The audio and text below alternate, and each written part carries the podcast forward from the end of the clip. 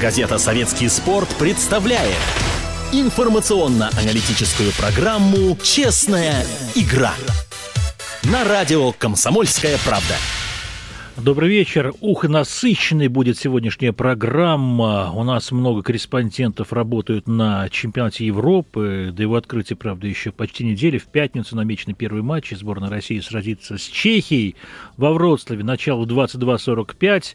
Все это радио «Комсомольская правда», наше телевидение, доблестное телевидение «Комсомольской правды» и газета «Советский спорт» будут освещать подробно Э, ну, разумеется, почти что до молекул мы будем рассматривать это событие Евро. Ну, а начинаем сегодняшнюю программу с традиционной рубрики «Выбираем лучшего спортсмена месяца», ушедшего уже, стало быть, мая. Это совместная акция советского спорта и телеканала «Россия-2». Предлагаются пять кандидатов, пять номинантов. Хоккеист Евгений Малкин, Чемпион мира, самый ценный игрок мирового первенства в Стокгольме и Хельсинки, лучший игрок регулярного чемпионата НХЛ, правда, этот трофей надо, надо еще завоевать, Евгений пока только на него претендует.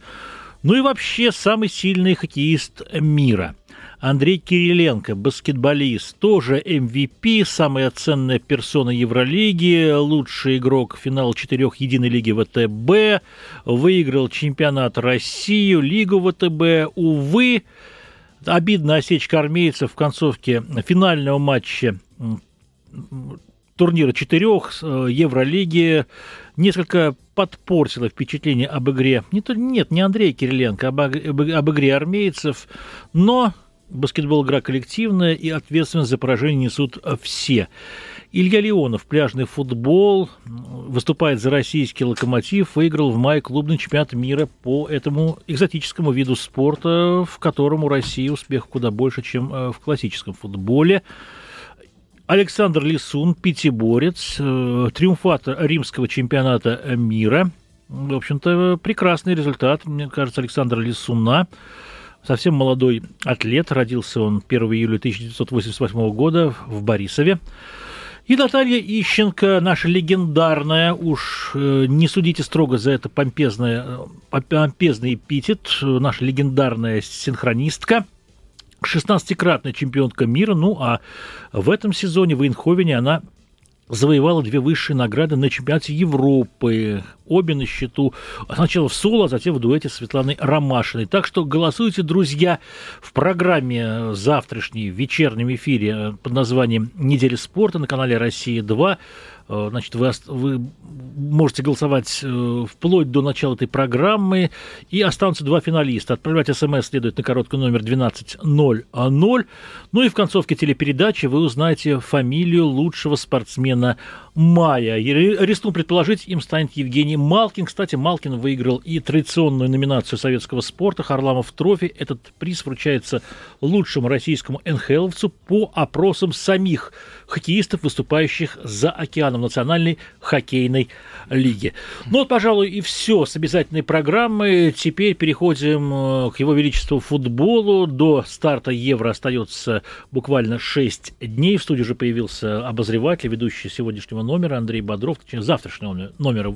Вы сможете уже в полночь прочитать в интернете. Он выкладывается в PDF-формате.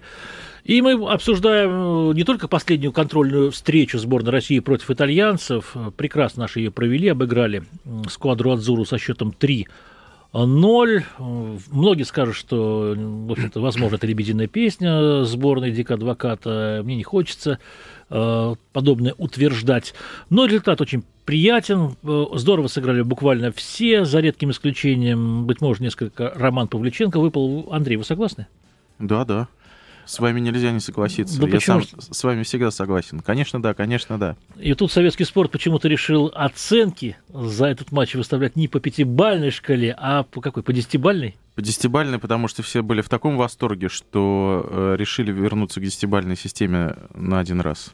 Понятно. Вратарям щедро выставлено по семерке, хотя, мне кажется, работы у Малафеева было меньше. И основная нагрузка выпала на Игоря Акинфеева, особенно в первые 15 минут второго тайма, увенчанный голом мне совершенно неожиданным Александр Киржаков, после которого итальянцы не то что рассыпались, но какую-то прострацию. Давайте не будем, не будем на самом деле переоценивать значение этого матча. Мы видели, что итальянцы, скажем так, находятся в не лучших кондициях. Не знаю, что с ним происходит. Вот Евгений Серафимович, кстати, любит у нас э, использовать такой термин принцип э, суперкомпенсации. То да. есть, э, быть может, итальянцы сейчас находятся на э, не как, как говорится, физических кондиций, и сейчас они начнут набирать, и э, в середине июня еще всем ого покажут. Самое интересное, что когда в Италии начинаются разоблачения футболистов, там срывают, в общем-то, скальпы снимаются. Я помню, 82 год в преддверии чемпионата мира там Павел Росси даже отсидел, какой-то срок отбыл, затем поехал на Мундиале, стал лучшим бомбардиром, забил три мяча ворота. Бразилия оформил хитрик, и итальянцы э, завоевали золотые медали. То же самое было и в 2006 году, знаменитое дело Ювентуса. Э, опять итальянцы выиграли чемпионат мира. Быть Это... может, быть может и сейчас да, у них не лучше, быть может и сейчас у них не лучшее состояние, что так вот с базы полицейские забрали Доминика Кришита, э, быть может они эмоциональные люди, близко приняли к сердцу эти разборки с полицией и сейчас находятся в не лучшем эмоциональном состоянии. А кстати, Доминика Кришита собирается играть в «Зенит», интересно? И, ну, собирается, разумеется, там платят неплохие деньги. А как же моральная сторона дела?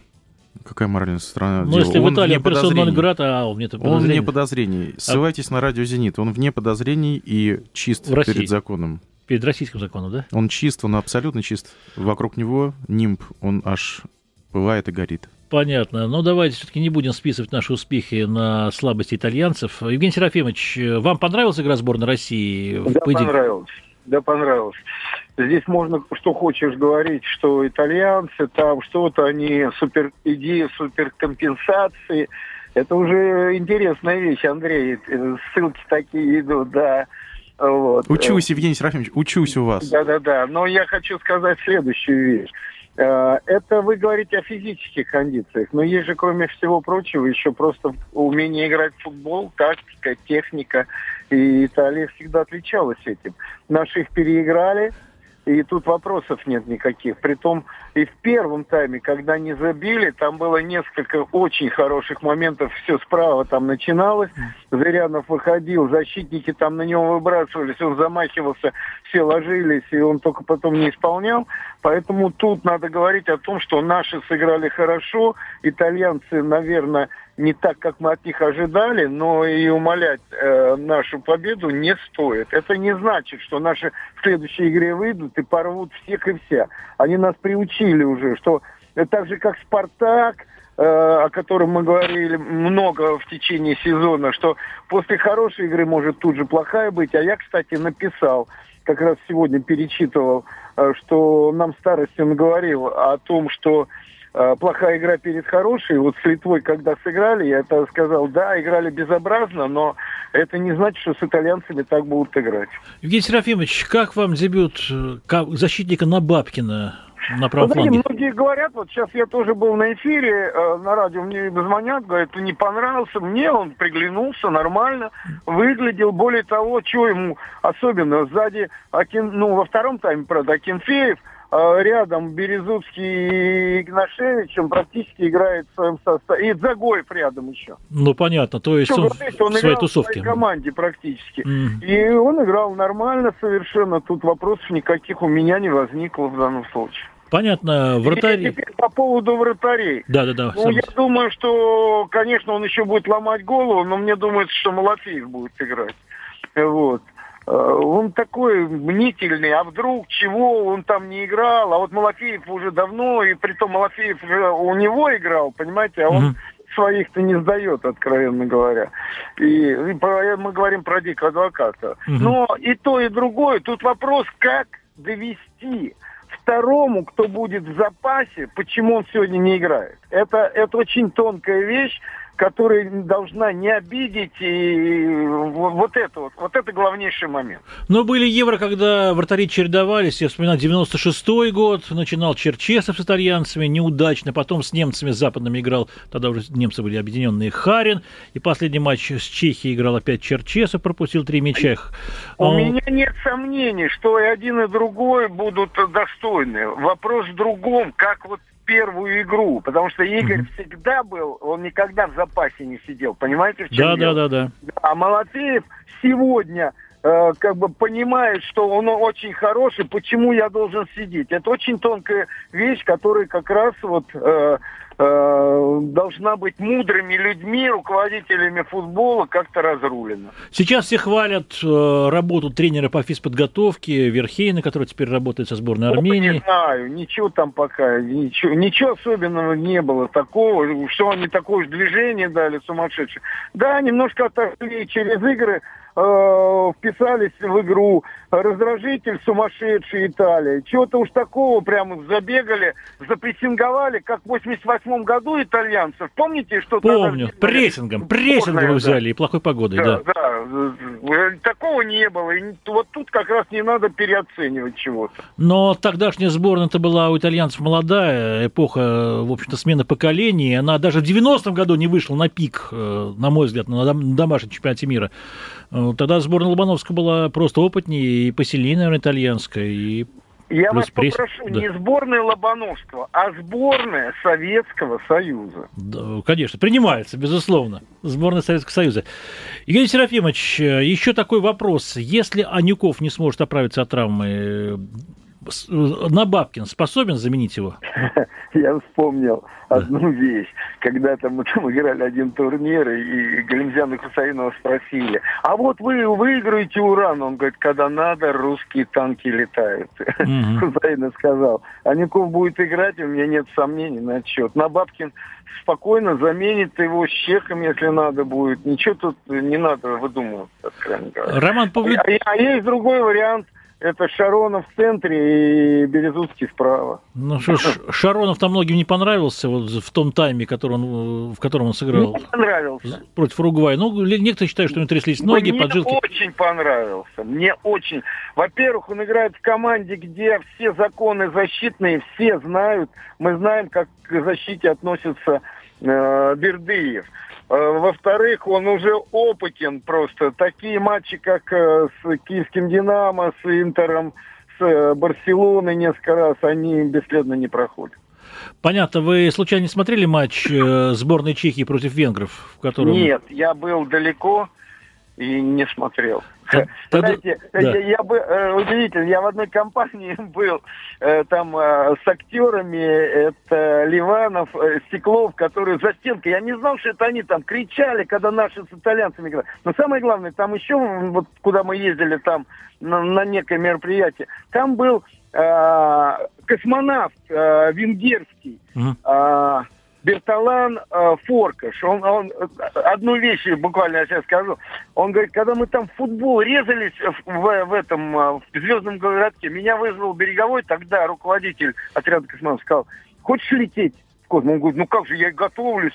Плати говорит, прекра- прекрати в футбол играть. Понятно. Потому что... И он мне говорит, а вот и у вас играет какой-то, ну не какой-то, венгер играет вот там где-то на югах. Я говорю, Галу у нас играет, защитник. Джуджик, говорит, да Джуджик. Нет, другой, другой. И я потом дошел, что это он про Джуджика говорил-то. Понимаете, в чем да. дело? Джуджик гол забил в этом матче. Да, совершенно верно. Со штрафного поймал Петра Чеха на такой, я бы сказал, несобранности. Он начал стенку вратарь выстраивать, забыв э, предупредить полевого игрока, что помешал удару. Ну, судья засчитал, в пустой угол получил. Вот и второй, и третий мяч, мне кажется, на совести э, Петра Чеха, безусловно, герой Лиги Чемпионов. Вот у нас вышел спецвыпуск, посвященный в советском спорте, разумеется, Евро-2012, роскошнейший, на мой взгляд. Там все, все, все, все, составы, расписание, телетрансляции. Кто, Во всех киосках столицы. Да, кто комментирует. И не только. Не только, покупайте, спешите, он в продаже, до Евро все меньше и меньше времени. В общем-то, газет э, спецвыпуск пользуется спросом. Андрей, а как советский спорт собирается освещать Евро? Вот такой вопрос. А, во всех городах Евро будут наши корреспонденты. Мы разделили территории. Вот мне, в частности, достал, достались Донецк и Харьков. потом Киев будет на десерт. А, и я последним отъезжаю на этот турнир. Угу. Все уже там, и поэтому можно читать «Советский спорт», все самые свежие выпуски, и в завтрашнем э, выпуске просто гвоздь номера, просто фешенебельный репортаж о том, как наши корреспонденты нарисовали сер серпы и молоты. Да, запрещенные в Польше, да? И прогулялись по польской столице. И что из этого было, вы узнаете. Э, единственное, что могу рассказать, что все на свободе. Никого не осудили, наручников не было. Наоборот, э, в общем, даже кто-то подбодрил ребят. Угу. Сергей Егоров рисовал серпа и молота? Э, у него неплохо получилось. Сразу видно, что он был активистом пионерской ячейки. Ну, понятно. Максим Ляпин, второй корреспондент, наверное, сразу же сказал, что он не гражданин России, да, оставь меня у него покое, есть, да. У него есть э, паспорт иностранного гражданина, и, наверное, ему было да. бы легче избежать наказания. А серпастый, молоткастый? А, ну, если серьезно, если серьезно, все болельщики должны учитывать, что не такая простая история взаимоотношений между нашими государствами были, и жертвы были, и репрессии, и все остальное. Э, и если у нас серп и молот, э, ну, у почтительной части населения ассоциируется с чем-то э, со славным прошлым, скажем так, с победами Красной Армии или с победой футбольной сборной на чемпионате Европы 1960 года, ну, с чем угодно, то там все-таки это воспринимается более болезненно, и надо это учитывать, учитывать интересы граждан, которые будут принимать этот чемпионат. Ну, поляк заслуг побольше, наверное, в футболе. Они дважды выигрывали третье место. Это серебряные медали на чемпионатах мира и становились олимпийскими чемпионами в 70 в втором году, обыграв в полуфинале сборную СССР 2-1. А счет был Евгений Серафимович Ловчев наверняка помнит тот матч. Мы выигрывали вплоть до 78 минуты, потом два мяча пропустили. Дик Адвокат, главный тренер сборной России, сегодня на прощании перед вылетом команды в Польшу дал пресс-конференцию в Доме футбола на Таганке. На ней побывал Денис Буртырский. Денис, добрый вечер. Добрый вечер. Денис, был... Добрый вечер. Да, еще Дмитрий. Э, Денис, вопрос такой. Э, что было сенсационно на пресс-конференции? Ну, прямо так, чтобы сенсационного ничего не было, но, в принципе, Дик удивил. Он удивил тем, что как никогда много улыбался и был в удивительно хорошем настроении. Ну, еще бы Италию обыграл, конечно. То есть даже на некоторые вопросы, на которые обычно он наверняка не стал бы отвечать, тут он отвечал честно и даже несколько невероятно для себя, да, то есть когда я его спросил про Бородюка и то, что он может возглавить Динамо, в принципе, эта информация ранее официального, да, подтверждения не получала. Угу. Но сейчас он загадочно улыбнулся и рассказал о том, что э, работа в Динамо это серьезный вызов для Бородюка и что хороший клуб, да, и что ему там будет весело. Ну, в, качестве, в качестве спортивного да. директора, Денис, не так ли? Бородюк-то. Вот, э, поговаривают, что да, но этого уже Дик, к сожалению, не сказал. Угу. Ну, ну такой вот. спортивный директор с расширенными полномочиями. Дело думаю. в том, да. что акционеры «Динамо» и подтвердили, что Сергей Силкин остается главным тренером «Динамо» в новом сезоне. Угу. И, вероятно, привлечение Александра Бородюка связано с, с желанием укрепить э, э, Штаб. позиции «Динамо» в, в, на селекционном фронте. Я думаю, так, потому что главного тренера они отстояли. Угу. Денис, расскажи про костюмчик. Денис. Да, у сборной теперь э, появилась новая коллекция костюмов, в которые они сегодня как раз отправились на Евро. Не буду рекламировать эту фирму, увольте. Обновка вот, на дорожку, обновка на дорожку. Обновка на дорожку сидит как влетая. Дик просто смотрелся галантным джентльменом в конце, когда он уже после пресс-конференции покидал здание. А, пресс-конференция проходила как раз на шестом этаже, да, где и находится кабинет президента РФ Сергея Фурсенко, и да, здание не мог просто не зайти к нему.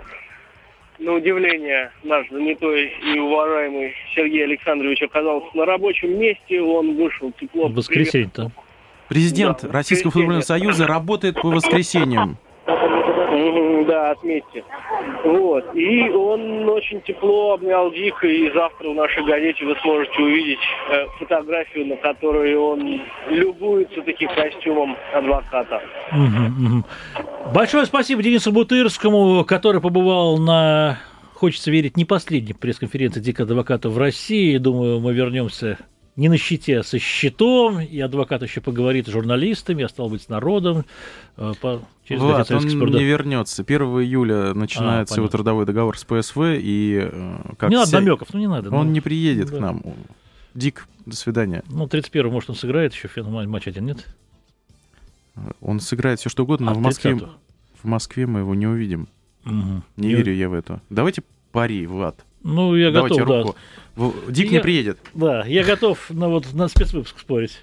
Остался еще в редакции? Думаю, все уже разобрали номера. У нас есть еще Юлия Комова, но мы с ней поговорим после перерыва, связанного с выпуском новостей. А у меня вопрос, Андрей, такой. Я обращаюсь к Андрею Бодрову, обозревателю отдела, обозревателю отдела футбола газеты «Советский спорт». Андрей, вот э, Слуцкий остается в ЦСКА. Как это понять?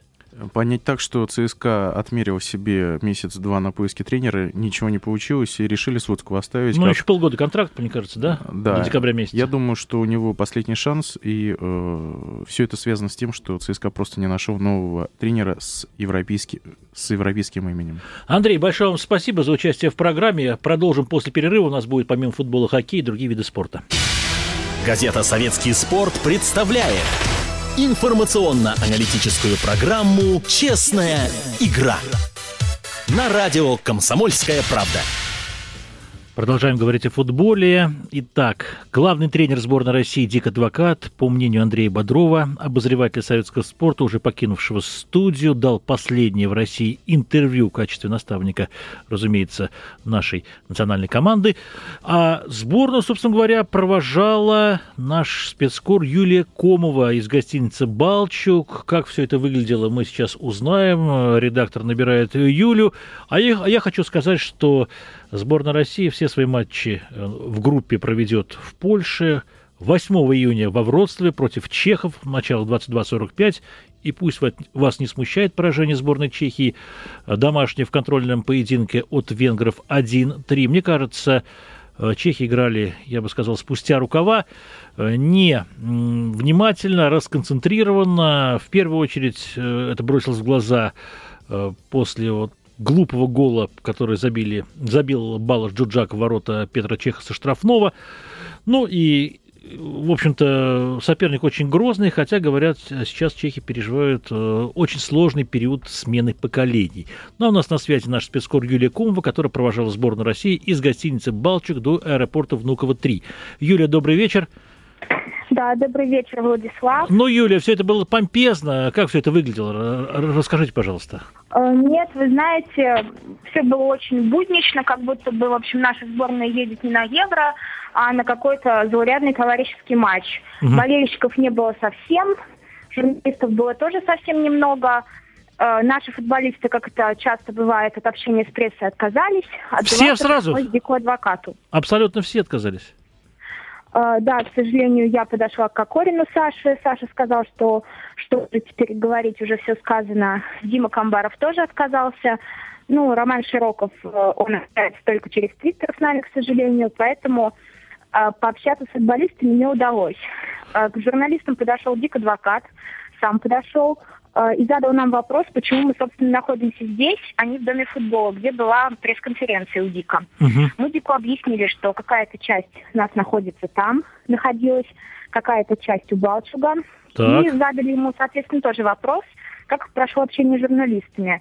На что Дик нам сказал, что, в общем, ничего особенного не было, и вы, господа, ничего не пропустили. Ага, понятно, понятно. А вот Денис Бутырский, который побывал на пресс-конференции адвокат, э, утверждает обратное. Он сказал, что Дик отвечал на вопросы с юмором, даже на самые колки, и, видимо, под впечатлением от победы над итальянцами пребывал в великолепном настроении. Я удивляюсь, почему сборники были столь скованы, или такая уже сложившаяся традиция. Футболисты чопорные, у них форса больше, чем мастерства, и они вот так вот наплевательски относятся к своим болельщикам, в первую очередь, потому что журналисты доносят мысли игроков э, до народа, как говорится. Непонятно, непонятно. Быть может, действительно волнуются, кто знает, но после победы над Италией можно было пару слов сказать? Как да, считаете? тем более, что действительно было всем интересно, стоит говорить, думаю, об Италии, почему так сложился матч. Э, нам очень хотелось узнать, э, как их напутствовали их домашние, да, потому что да. очень многие угу. футболисты приехали в сборную в сопровождении супруг, угу. в сопровождении девушек. И было очень интересно, вот, что девушки сказали им в напутствие, какие пожелали им слова. И вот, к сожалению, не удалось узнать нам от футболистов, э, с чем же все-таки они отправились в Польшу. Юля, такой а... вопрос, извините, я вас да. перебиваю. Роман Широков, вчера, в субботу, у сборников был выходной? А, да, вчера у сборников был выходной. Я вот знаю, что вчера прошла свадьба Сергея Широкова, хоккеиста, который дружит с своим однофамильцем Романом, и они, кстати, оканчивали одну и ту же школу, школу ЦСКА, Широков в хоккеист хоккейную, разумеется, но Роман футбольную. Э, и Роман Широков побывал на свадьбе, кстати, у Сергея. Вот что самое ну, интересное. и роман был достаточно свеж. Ну, роман знает э, меру, безусловно, и норму. И я думаю, что он к алкоголю очень равнодушен. Но, насколько мне известно, Роман презентовал Сергею билеты на Евро. И вот Сергей отправится в скором времени на чемпионат Европы. Вот такое своеобразное свадебное путешествие. Я не знаю, на какой матч. Ждем Сергея в гостях у советского спорта. И тогда все узнаем, и, что называется, из первых рук. А вам, Юлия, большое спасибо за интересный рассказ о проводах сборной России. Она, кстати, отправилась в Варшаву, в столицу Польши, с часовым опозданием, чартером. Рейс был намечен, вылет был намечен на 18.30 по Москве, ну а самолет в итоге, самолет вылетел только в 19.30. Ну и, разумеется, в столицу Польши прибыл тоже с опозданием. Должны э, наш борт встречать э, специальные корреспонденты Сергей Егоров и Максим Ляпин. Мы сейчас попробуем до них дозвониться. Э, ну и я продолжу рассказ о расписании сборной России. Так вот, э, сборная России после матча стартового 8 июня перебирается в Варшаву и сыграет с хозяевами 12 июня. Начало обоих поединков 22.45, как, впрочем, и третьего против сборной Греции он намечен на 16 июня.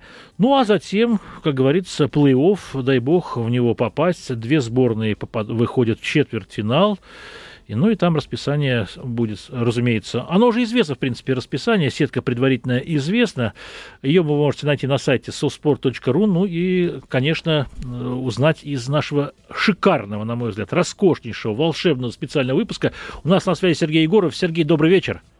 Добрый вечер. Я извиняюсь за беспокойство, за причинен. Сергей, как сборники прибыли? Вот все э, слушатели да, интересуются. команда, команда опоздала на, на полчаса, и тут, э, в общем, было был, был скандал, потому что прямо под окнами выступал оппозиционер, был одиночный пикет, и он э, прочитал целую лекцию про, про политику в России, Белоруссии, в Европе.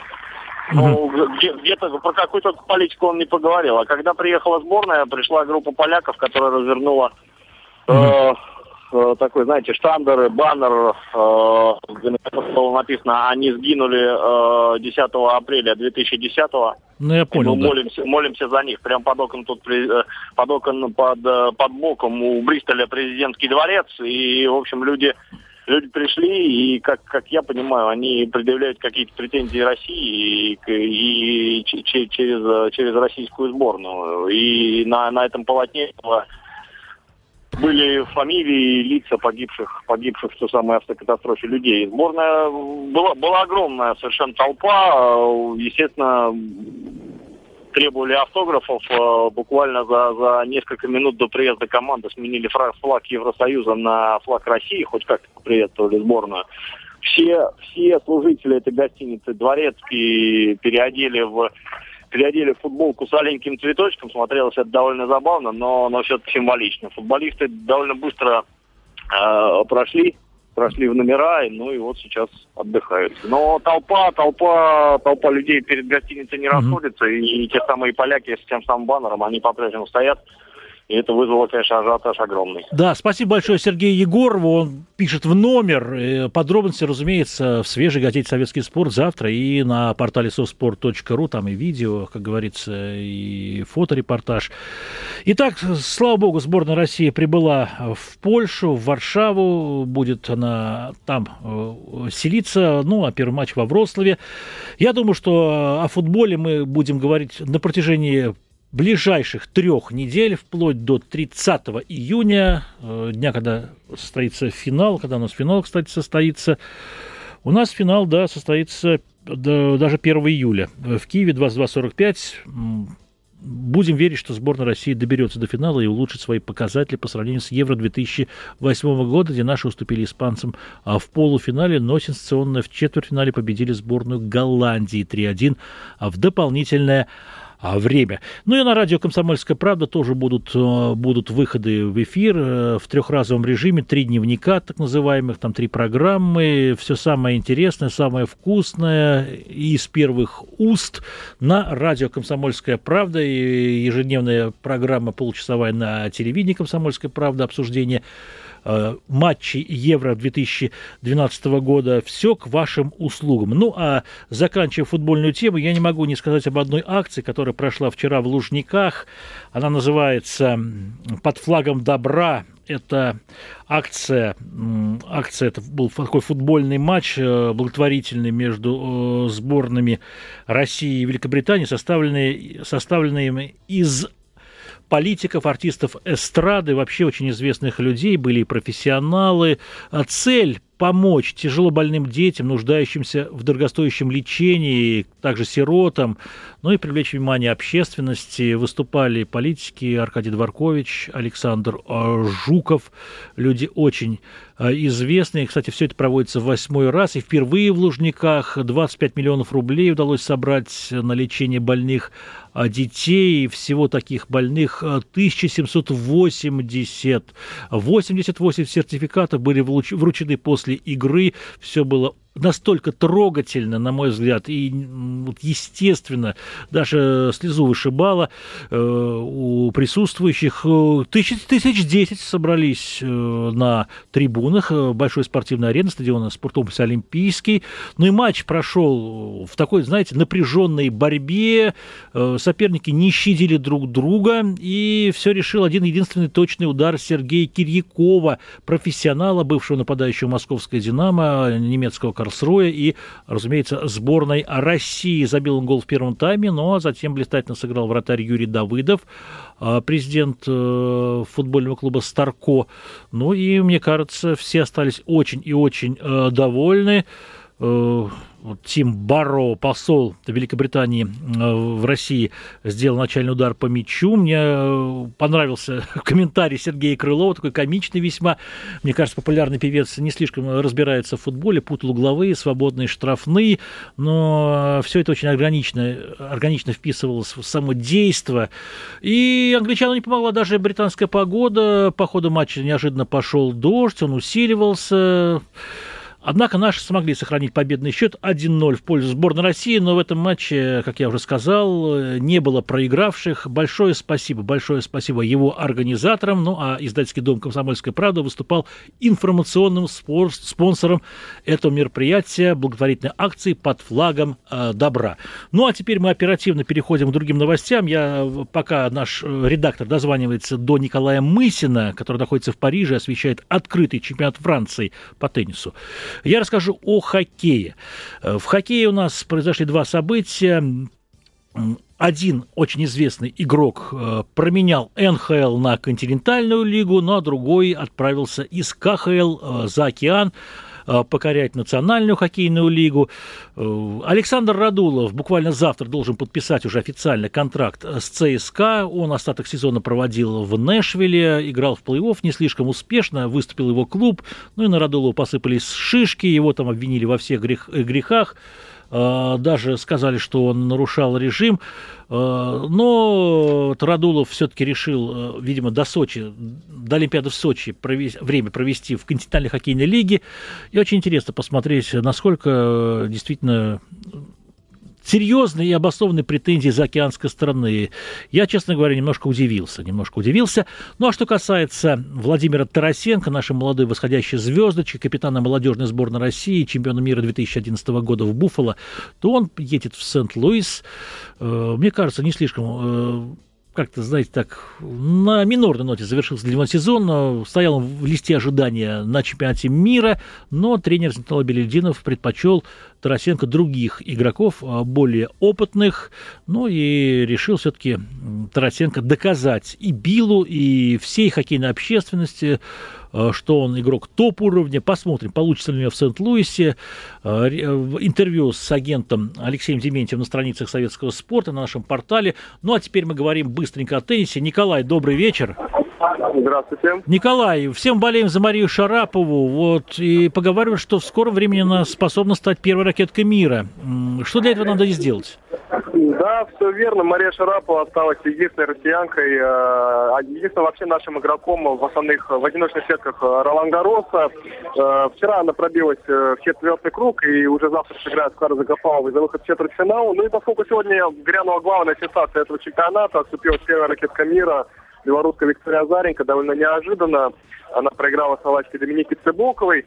То теперь уже в следующий понедельник Маша э, Шарапова, если дойдет до финала, Ролан Гароса потеснится Азаренко с первого места в рейтинге WTA, вернется в звание первой ракетки мира. Понятно. Николай, у него легкая сетка у Шараповой.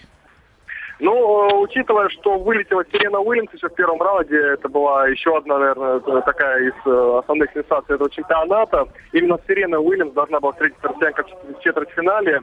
А, теперь же вместо Сирена там сыграет либо голландка Рантарус, малоизвестная, либо а, эстонка Кая Канети, чуть более известная, но тоже не, не самый топовый игрок.